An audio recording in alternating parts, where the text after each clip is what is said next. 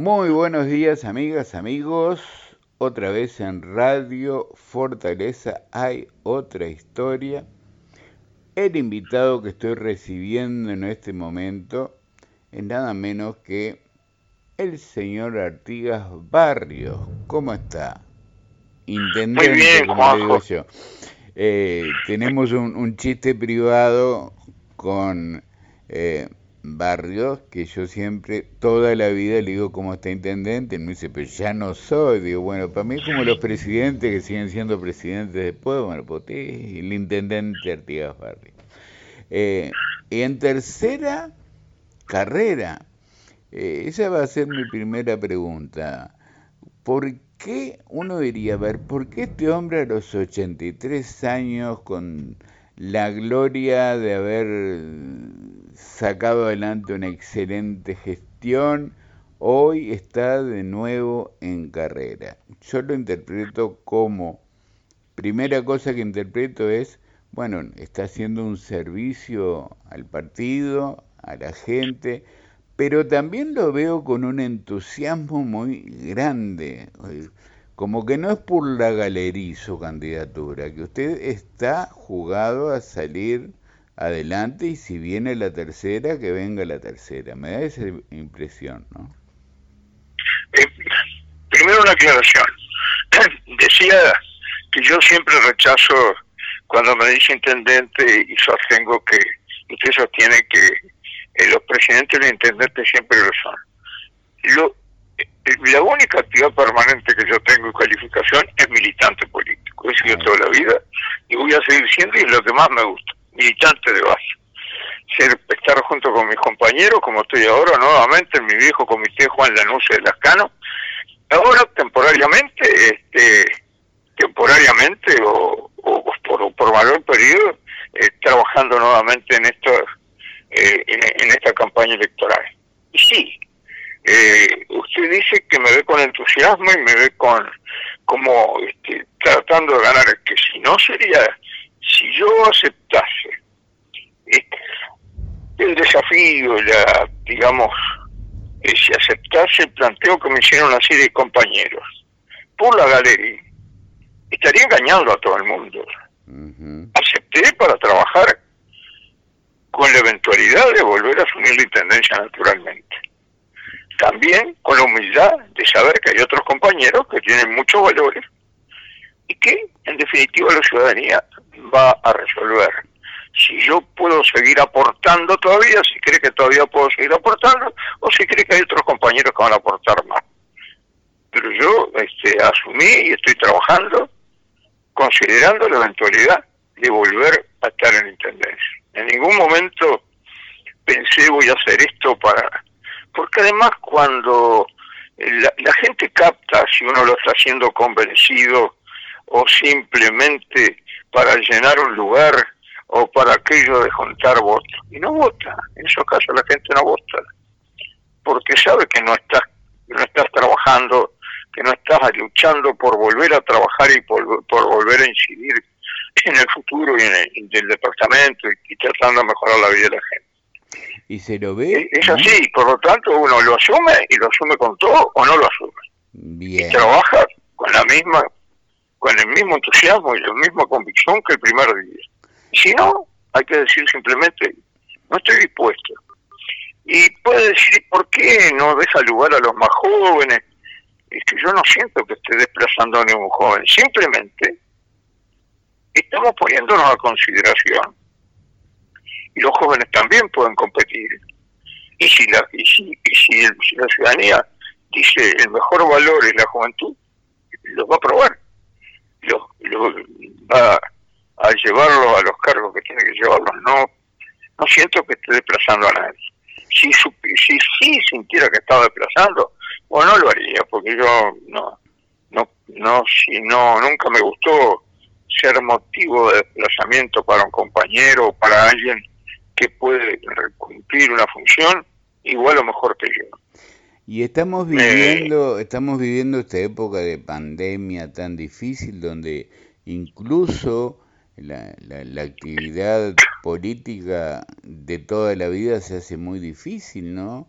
Eh, Hoy empiezan a aparecer en las redes, los videos a través de Facebook, eso es importante, eso ayuda, pero que nada, nada hace que sea como el contacto humano. Yo, sin embargo, usted lo veo muy activo, veo fotos, veo lugares donde usted está permanentemente en contacto con la gente, ¿no?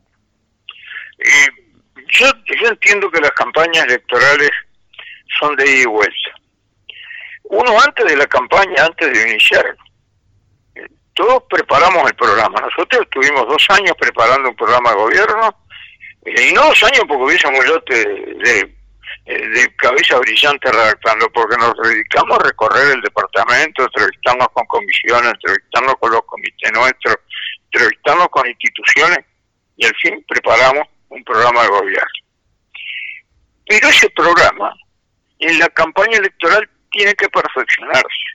Por, por más contactos que uno haya hecho, siempre quedan cosas a las cuales no llegamos. Y esas las que se encuentran en el contacto personal, ya no institucional, ya no personal y mano a mano con los vecinos. ¿Por qué? Me pueden decir, ¿y por qué no antes que en la campaña? Porque en la campaña, tanto los que tenemos, los que aspiramos a ocupar cargos electivos, estamos motivados a salir y actuar, pero fundamentalmente porque la ciudadanía en ese momento está motivada a hablar de política. Si yo voy en mitad del periodo de gobierno a conversar a ver qué pasa, no se le van a ocurrir qué cosas va a ser, son necesarias cambiar.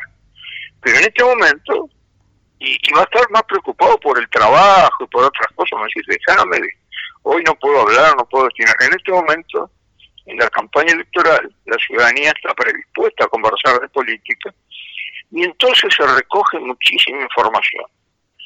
Y eso permite ajustar la ejecución de los programas a las circunstancias y la realidad, pues los programas son marcos de actuación, no se puede actuar fuera de ellos, pero a veces es necesario cambiar las prioridades, cambiar las velocidades, dar más importancia a una cosa en un momento que a otra, decir esto lo hacemos ahora y aquello lo hacemos pasado mañana porque hoy la gente está en emergencia. Por eso el salir y andar, y la verdad que a mí es lo que más me gusta, es lo que mejor resultado me ha dado en el trabajo político, no solo en obtener votos, sino en conocer la situación. Es mucho más rico lo que uno obtiene en la conversación con los ciudadanos, con los vecinos, mano a mano, que lo que obtiene por la prensa, por la información, por... es mucho más rico eso, sin ninguna duda. Eh, eh, Artigas, eh, me sale intendente, pero Artigas Barrios, ex intendente en dos oportunidades, ex diputado, primer, primer eh, intendente frente amplista de Rocha en dos pedidos. Y, y la pregunta viene, la, la siguiente viene porque el Frente Amplio está, mm, a ver, sufriendo, se puede decir sufriendo, padeciendo o siendo criticado muy duramente desde la oposición, eh, y nombro al, al, diputado y también candidato Alejo Pierres, porque lo ha dicho acá en, en mi programa también, que entre otras cosas, que algunas le iré señalando, que la Intendencia de Rocha, si no fuera por los fondos que llegan, los fondos del interior, si fuera solo por los recursos genuinos, la Intendencia no podría ni pagar los sueldos. También ha dicho que el milagro Barrios o el milagro del Frente Amplio eh, se sustenta únicamente en los apoyos que ha tenido la Intendencia de Rocha en estos 15 años de parte del Gobierno Nacional, de la OPP. Entonces, me gustaría tener su, una primera impresión suya. Eh, con respecto a ese argumento que se utiliza de que la coincidencia entre la coincidencia ideológica y, partidaria entre el gobierno departamental y el nacional, este, yo tengo dos ejemplos que muestran que no es así que sucede todo lo contrario. Adalto Puñales coincidió con el gobierno del Partido Colorado. Irineo Río Correa coincidió con el gobierno del Partido Nacional. ¿Cuál fue el resultado? un gigantesco agujero financiero, una absoluta desintegración institucional de la Intendencia, que estaba llegando al punto de realmente desaparecer como institución. Hasta se había iniciado un proceso que yo siempre le digo a los politólogos, tendrían que estudiar eso, de sustitución. Se estaban haciendo un nuevo Estado. Era la situación de la Paloma cuando SOS, una, una, una ONG muy seria, muy... Era la que se encargaba de cobrar los impuestos y hacer las obras. Estábamos en el proceso de nacimiento de un nuevo Estado. Eso fue consecuencia de la coincidencia. Entonces, por lo menos, no es así, no es que esta intendencia se sostuvo por los aportes del gobierno nacional y después doy números. Pero por lo menos, si hubiese sido así, lo utilizamos mucho mejor que lo que lo utilizaron Blanco y Colorado. Sin ninguna duda. Fue una diferencia tremenda. Pero no fue así. Están así. Y hay estadísticas oficiales, se publican y todo lo demás, pero cuando alguien quiere imponer algo que no es cierto, lo repite y lo repite. Hace tres años que vienen diciendo eso. Y hace tres años por lo menos que venimos contestando en la Junta Departamental, en la prensa, en todos lados. Siguen hablando de los números. ¿Y por qué hablan de los números? Porque no pueden hablar de la gestión y de las obras. No pueden. Entonces de los números, como los números se llevan para acá, para allá, y cada contador lo interpreta de distintas maneras, va a pasar eso. Pero yo concreto, y tengo, está disponible en las páginas de, de la OPP, el listado de cuánto pesa el apoyo al gobierno nacional, el dinero del gobierno nacional en los presupuestos de las distintas intendencias. En la intendencia Rocha pesa un 38%. El 38% del presupuesto de la intendencia se cubre con los dineros que se reciben por disposición constitucional y legal, y para todas las intendencias en la misma proporción, este, con el dinero que se recibe el gobierno nacional. Son 19 intendencias. Solo cuatro necesitan un porcentaje menor de su presupuesto recibido del gobierno nacional, que son Montevideo, Canelones, Colonia y Maldonado.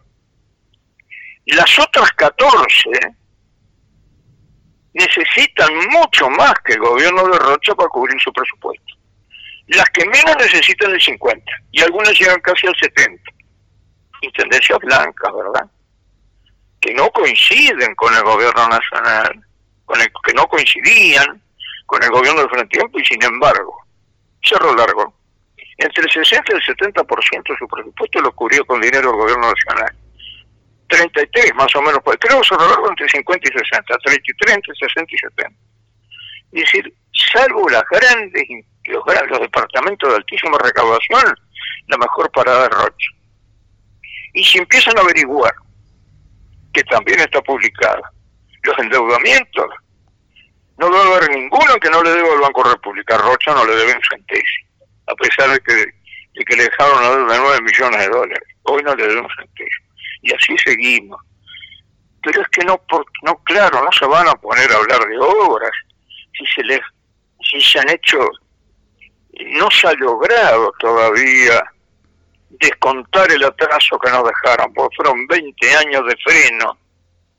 Durante los primeros años tuvimos que pagar 300 mil dólares mensuales, dos motoniveladoras por mes, ¿verdad?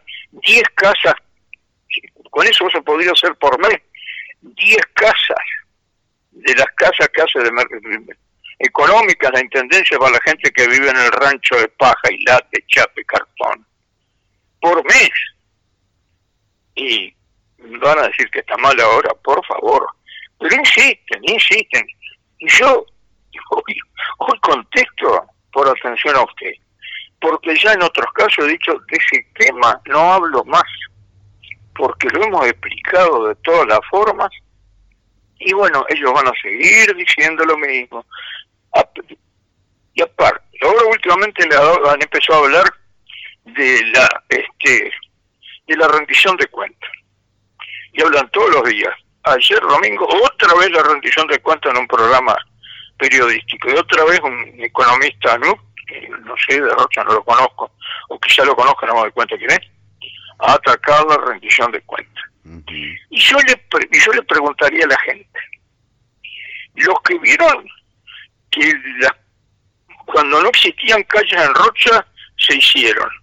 Los que vieron cómo se transformaron barrios de Rocha, como el barrio este Galeano, como el barrio La Valleje, como se van a seguir transformando otros barrios. Los que vieron recuperar el teatro, los que vieron crear el, centro Marielle de Marquillo, los que vieron construir la terminal de Rocha y la terminal de Chuy, los que vieron que en Cebollatín, nunca soñado, se hizo un gimnasio, que en la Coronilla se hizo otro gimnasio, que el teatro abandonado de, de Castillo hoy es un centro cultural espectacular, en donde hay eh, mecanismos y se han preparado muchachos para producir audiovisuales que se distribuyan a nivel nacional.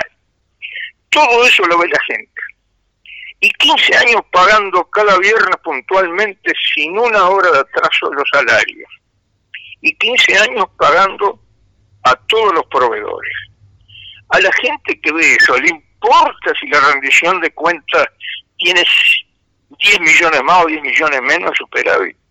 Están errando, están hablando de lo que a la gente no le importa y se va a ver el resultado en septiembre. Es que de lo otro no pueden hablar. Y entonces empiezan a decir estas cosas que no tienen sostén, pero que, claro, a nivel popular es difícil este, discernir que es verdad que es mentira cuando lo hablan en términos técnicos de rendiciones de cuentas que nadie la tiene en la mano. Y que si la tiene en la mano si no es un contador no la sabe no la sabe leer porque tiene un, lenguaje abstruso. El lenguaje de la contabilidad pública es abstruso totalmente. Y empiezan ahora a anunciar obras este, eh, faraónicas en una actitud totalmente incoherente con la posición del gobierno nacional, o anunciar como propias cosas que ya están hechas o están haciendo. Decir que uno de los programas se va a llamar Rocha Sonríe, ¿en qué consistiría? En un ómnibus equipado con este eh, para atención odontológica recorriendo las escuelas. Hace cerca de 10 años que se hace eso en el departamento y que existe un ONU que recorre las escuelas rurales y las escuelas de los barrios periféricos en la ciudad. 10 años lo van a poner como novedad. Anunciar que en pocos meses se va a solucionar el problema del canal Andrioni. Desde el gobierno pasado, sobre finales, está adjudicada la licitación, eh, aprobado la empresa que lo va a hacer, firmado los contratos para iniciar esa obra. No sé por qué no se ha iniciado, porque la intendenta, ante la preocupación que le manifestamos a los que vivimos en, esta zona del norte, se entrevistó con el ministro de Obras Públicas para saber si eso se iba a hacer, y él le dijo que no, que se continuó, pero está resuelto el problema, no es que lo están resolviendo ahora, que el presidente de la calle se va a ocupar de eso. Está resuelto. Y así seguimos. Anunciar que hablaron con, habló con el presidente de la calle y se comprometió a hacer un liceo en Castillo. Hace un mes que el gobierno, por decreto, dejó sin efecto la licitación adjudicada para construir el liceo en Castillo.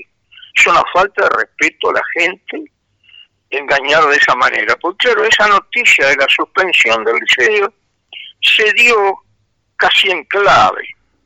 Se suspendieron las obras del PPP4. ¿Quién sabe lo que es el PPP4? Las obras del PPP son obras que se hacen público-privado, la financia el privado y luego en años se la paga el público, el, el Estado.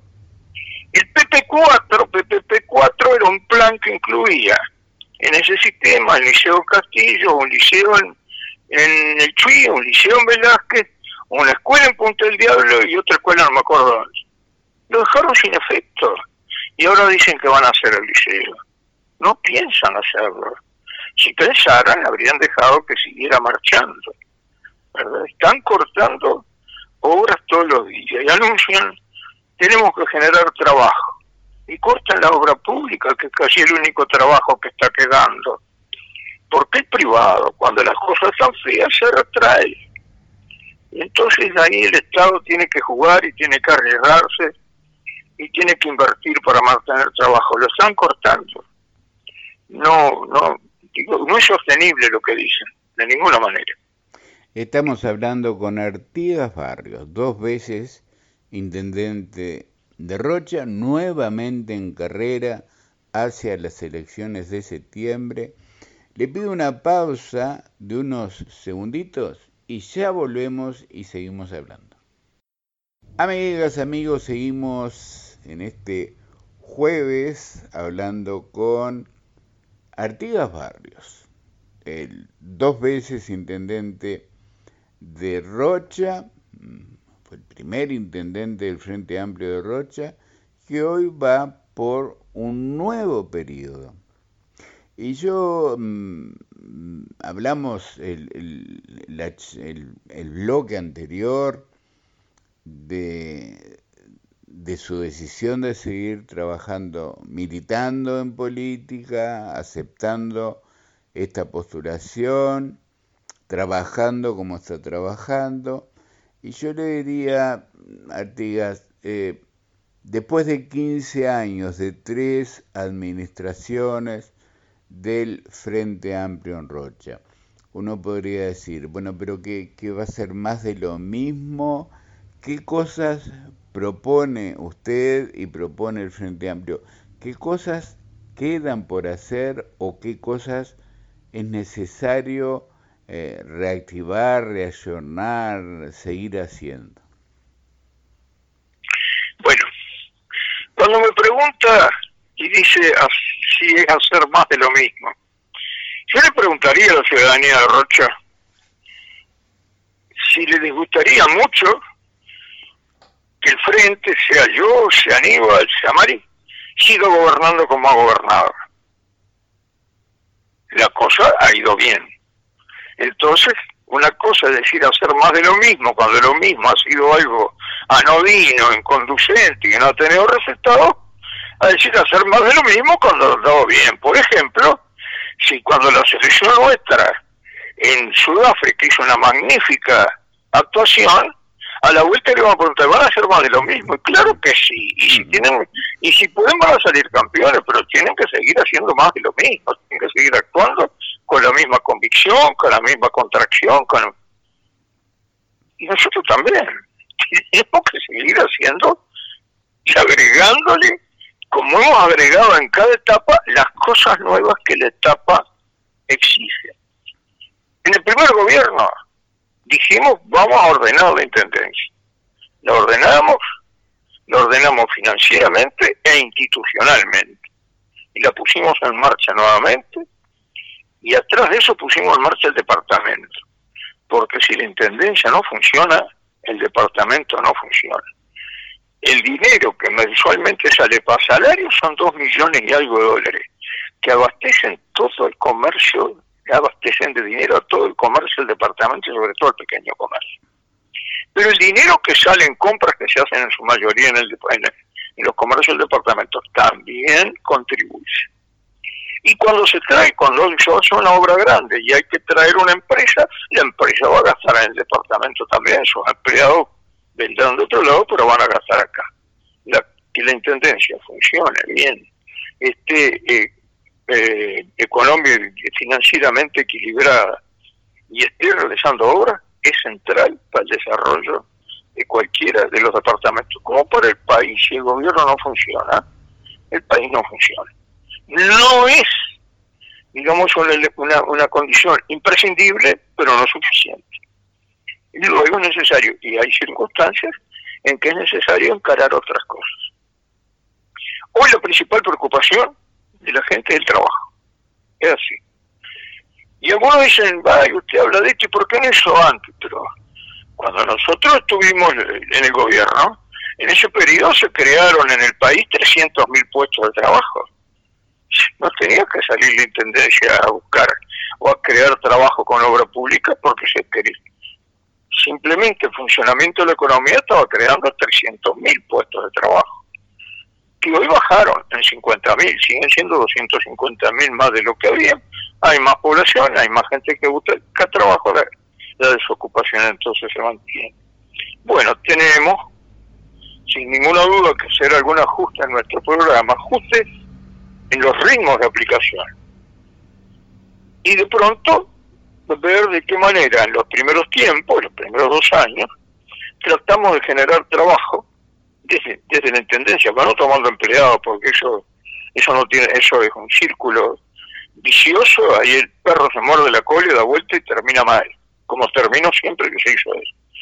Pero sí haciendo obra pública y seleccionando, volcando todo lo que podamos, todos los recursos que podamos a obra pública. Y seleccionando qué tipo de obra. Capaz que las obras más grandes, las que las más eh, complejas, tengamos que postergarla un poquito y empezar a hacer obra pública sencilla, simple. Hay cantidad de veredas, cunetas, desagüe, que tiene dos aspectos. Entonces se hace eso en los lugares donde no se ha llegado todavía y donde la gente vive todavía en condiciones bastante este, inferiores, porque llueve y se inunda todo, porque va a salir el niño por la escuela y cruce tiene que salir por una cuneta llena de barro, porque como no tienen vereda tienen que caminar por la calle corriendo riesgo de noche. Cubrimos eso y se paso, eso se hace todo con mano de obra local.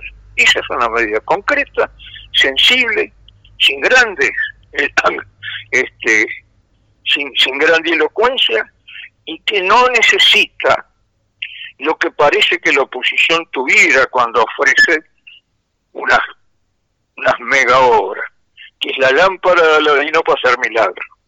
Porque realmente, si tenemos en cuenta la orientación del gobierno nacional y las promesas que hace la oposición, fundamentalmente usted mencionaba, un Pierre, que es el que tiene alguna chance, ¿verdad? Que es el que va a resultar mejor votado en el Partido Nacional seguramente, uno se imagina que consiguieron la lámpara y la frota. El defecto tanto del genio de Aladino como de la promesa, y que son leyendas los dos, porque realmente esas promesas así son leyendas que las hemos conocido durante años.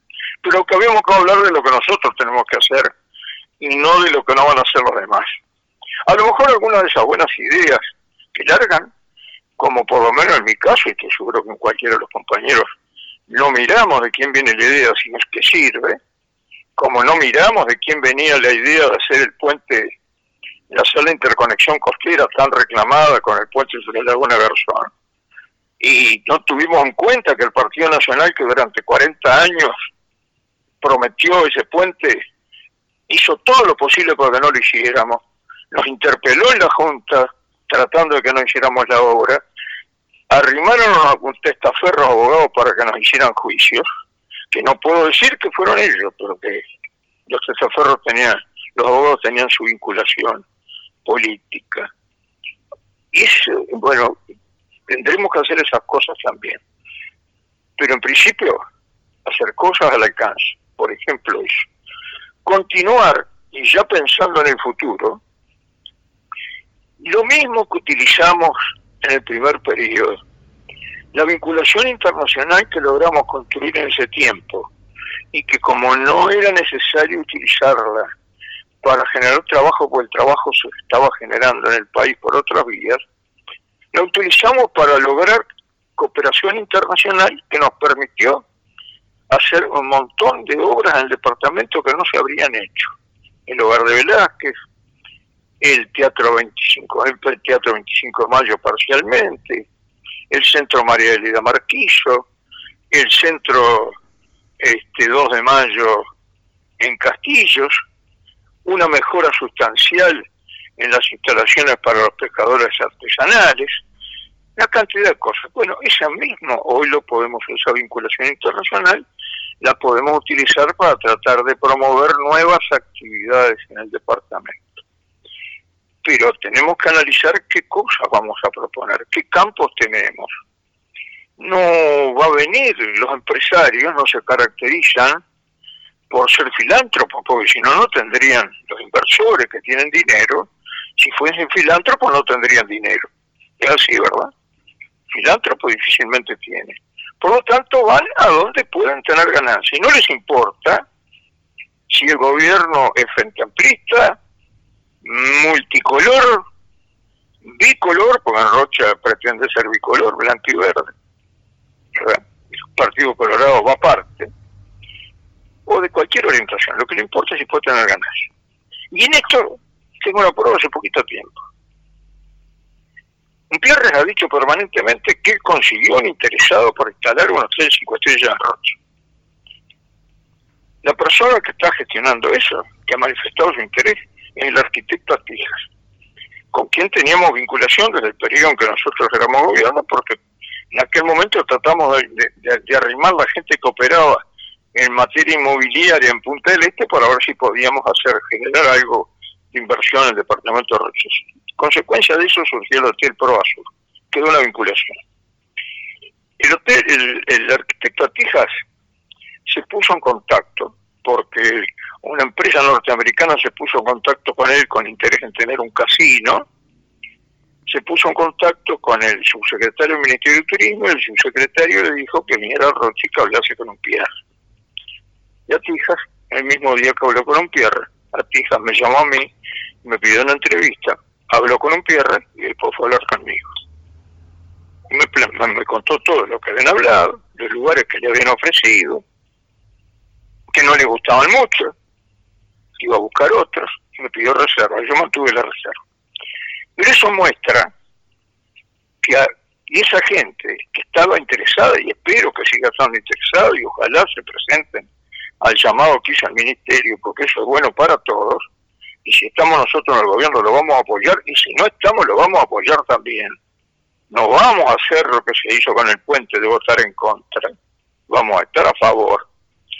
Este muestra que no les interesa quién gobierna, les interesa si el negocio sirve o no. Y el turismo es una de las áreas en las que tenemos posibilidades. Y ahí no solo tenemos que jugar a esas grandes inversiones, nosotros hemos visto en Rocha que ha habido durante mucho tiempo en el área turística, especialmente en La Paloma, un crecimiento de la hotelería de mediano porte, de mucha calidad y de mediano porte, y realmente hay bastante hotelería funcionando que se creó en los últimos años con capitales locales, inversiones medias, pero si las sumas todas es una suerte. Una de las cosas que tenemos que hacer es tratar de darle trabajo a esa, a esa hotelería en, el año. Pero no podemos seguir creyendo que vamos a atender la temporada de turismo. El invierno es invierno y es como que las termas quisieran trabajar en verano. Está instalado que las termas son para otoño e invierno. Está instalado que es rocho para el verano. Tenemos que hacer otras cosas. Y por ejemplo, y hay estudios hechos en la Intendencia, yo lo tengo, este, trabajar el, rubro de las, de las convenciones y conferencias, pero no en las grandes convenciones. Eh, contratamos al mejor técnico que hay en el Uruguay, quizá en América, que Arnaldo Nardone, para estudiar esto, nos aconsejó que debíamos hacer un centro de convención entre 400 y 500 personas.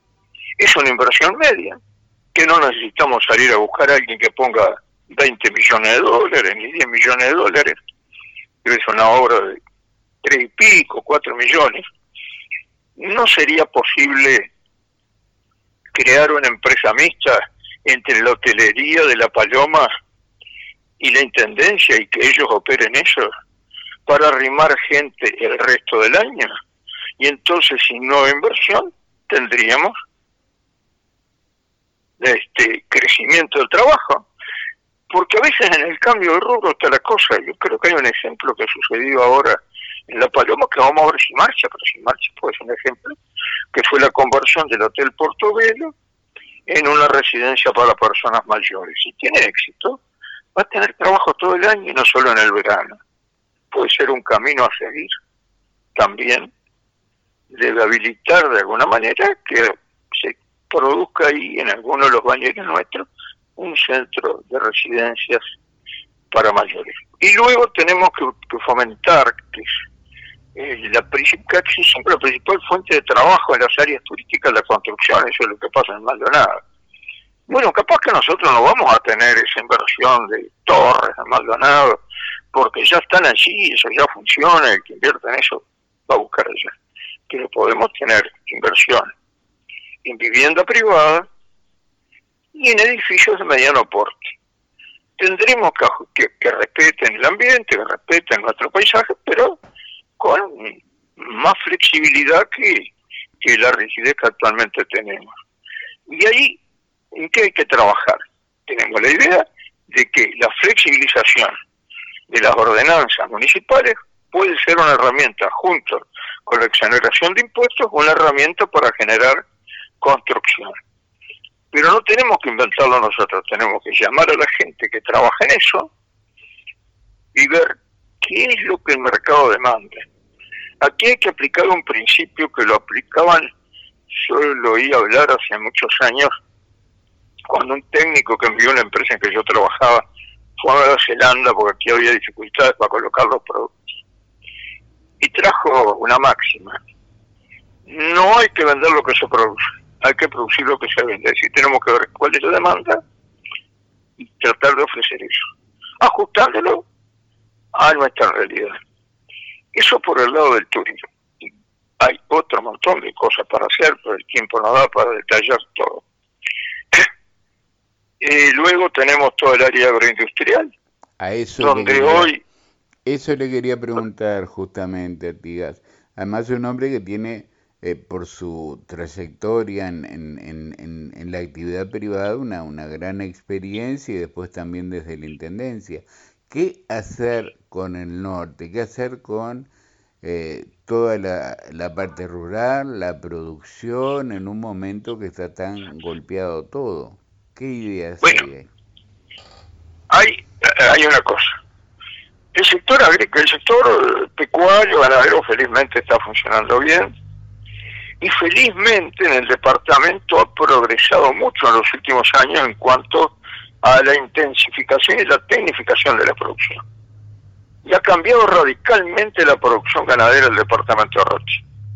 Hace 20 años, ¿sí? aquí y puedo equivocarme un poco en los números porque ahora hace tiempo que no los miro, este, pero algo como 180 mil terneros, ciento, cerca se producía. De eso salía terminado, gordo para el frigorífico, a lo sumo 30%. El resto iba a invernarse en el sur y en el litoral.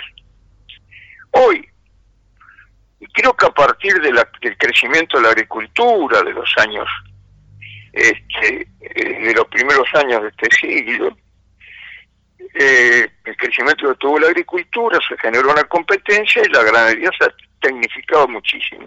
Además combinada con la agricultura, ¿verdad? Porque para tecnificar se necesita elaborar tierra, necesita tener la cultura de producir. Y hoy el 80% de los terneros que nacen en Rocha cuando salen van directo a frigorífico. Hay un frigorífico en Rocha. El resto va todo para Montevideo. Ese es un campo en el que seguramente si, si promovemos puede instalarse alguna industria más de ese tipo en el departamento.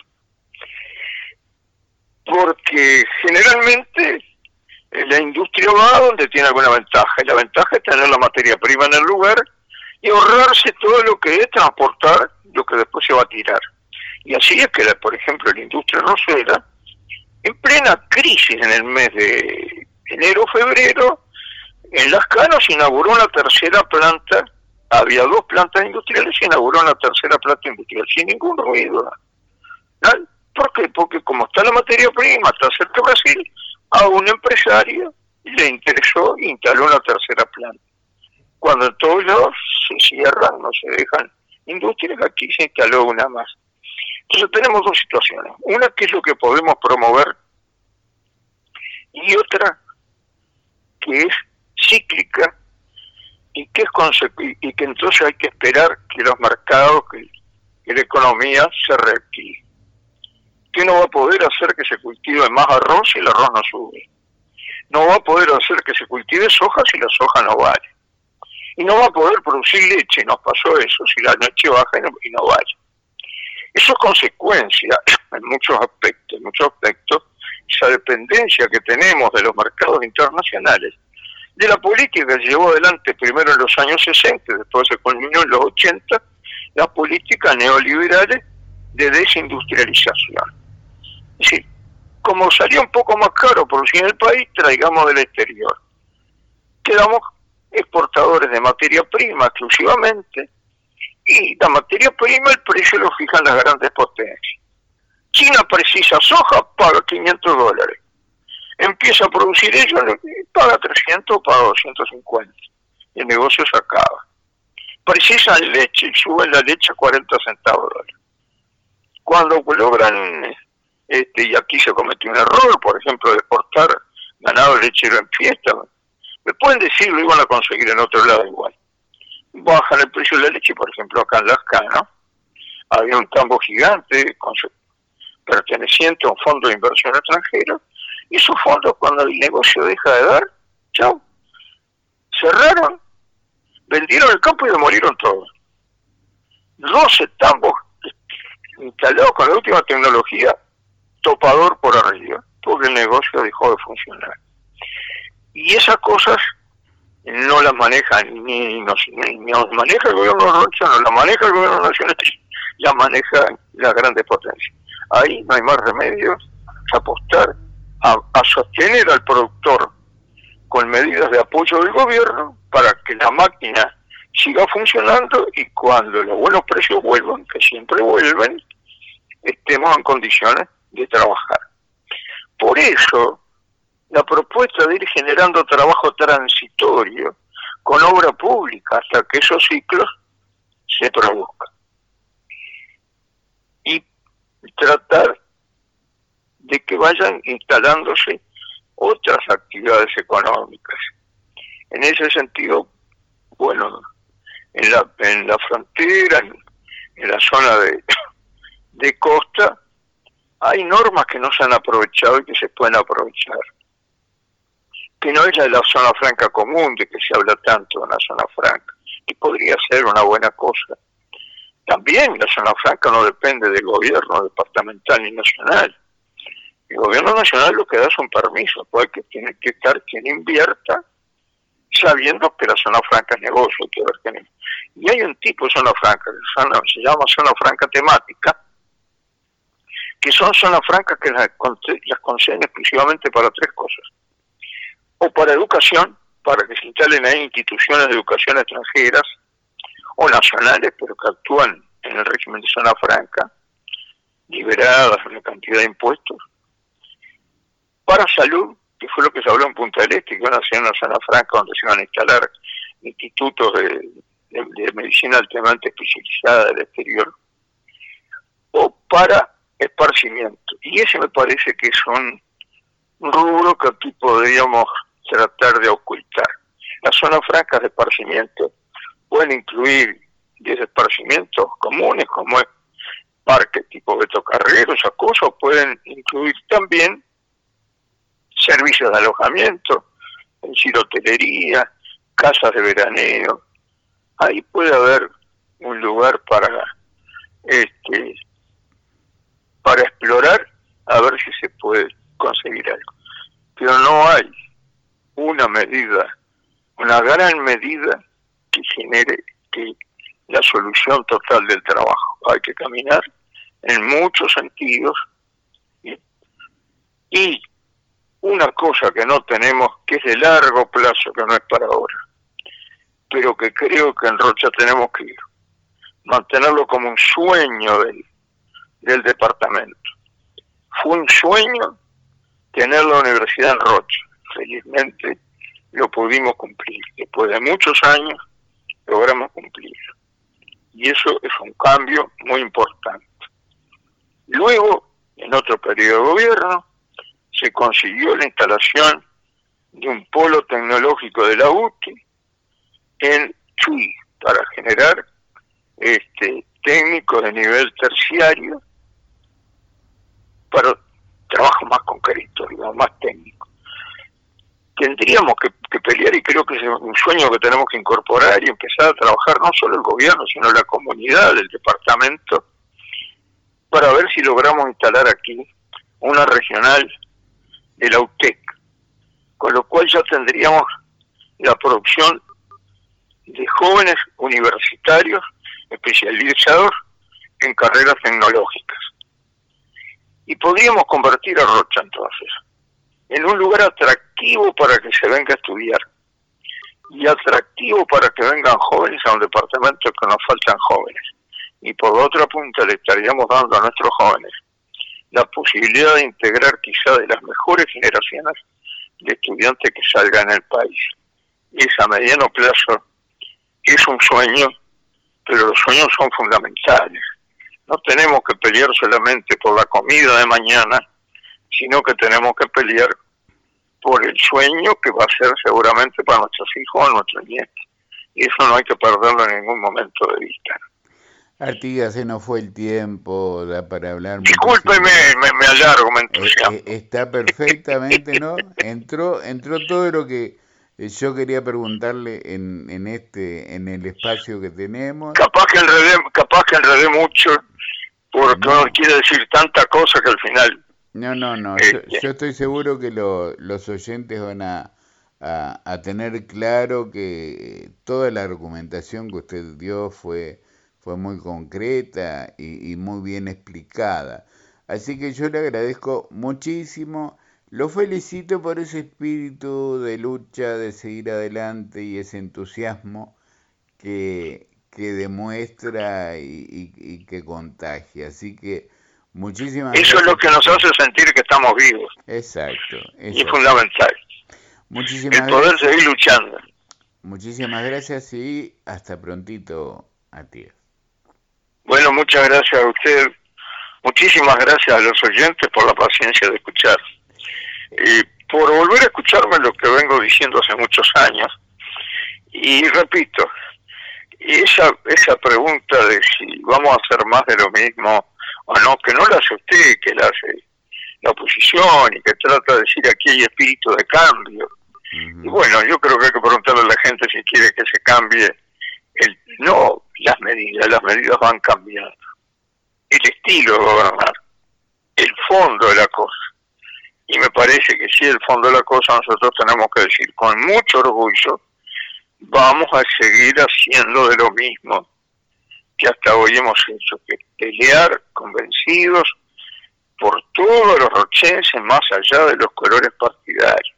Después que estamos en el gobierno, no hay más blanco, más colorado, más multicolor, ni más frente amplista. Somos gobernantes de toda la gente de Rocha. Muchísimas gracias. ¿eh? Gracias, un abrazo, Juan, un abrazo. Juan. Amigas, amigos, nos vamos. Tuvimos hoy con nosotros a Artigas Barrios dos veces intendente, nuevamente en carrera hacia la Intendencia de Rocha. Gracias.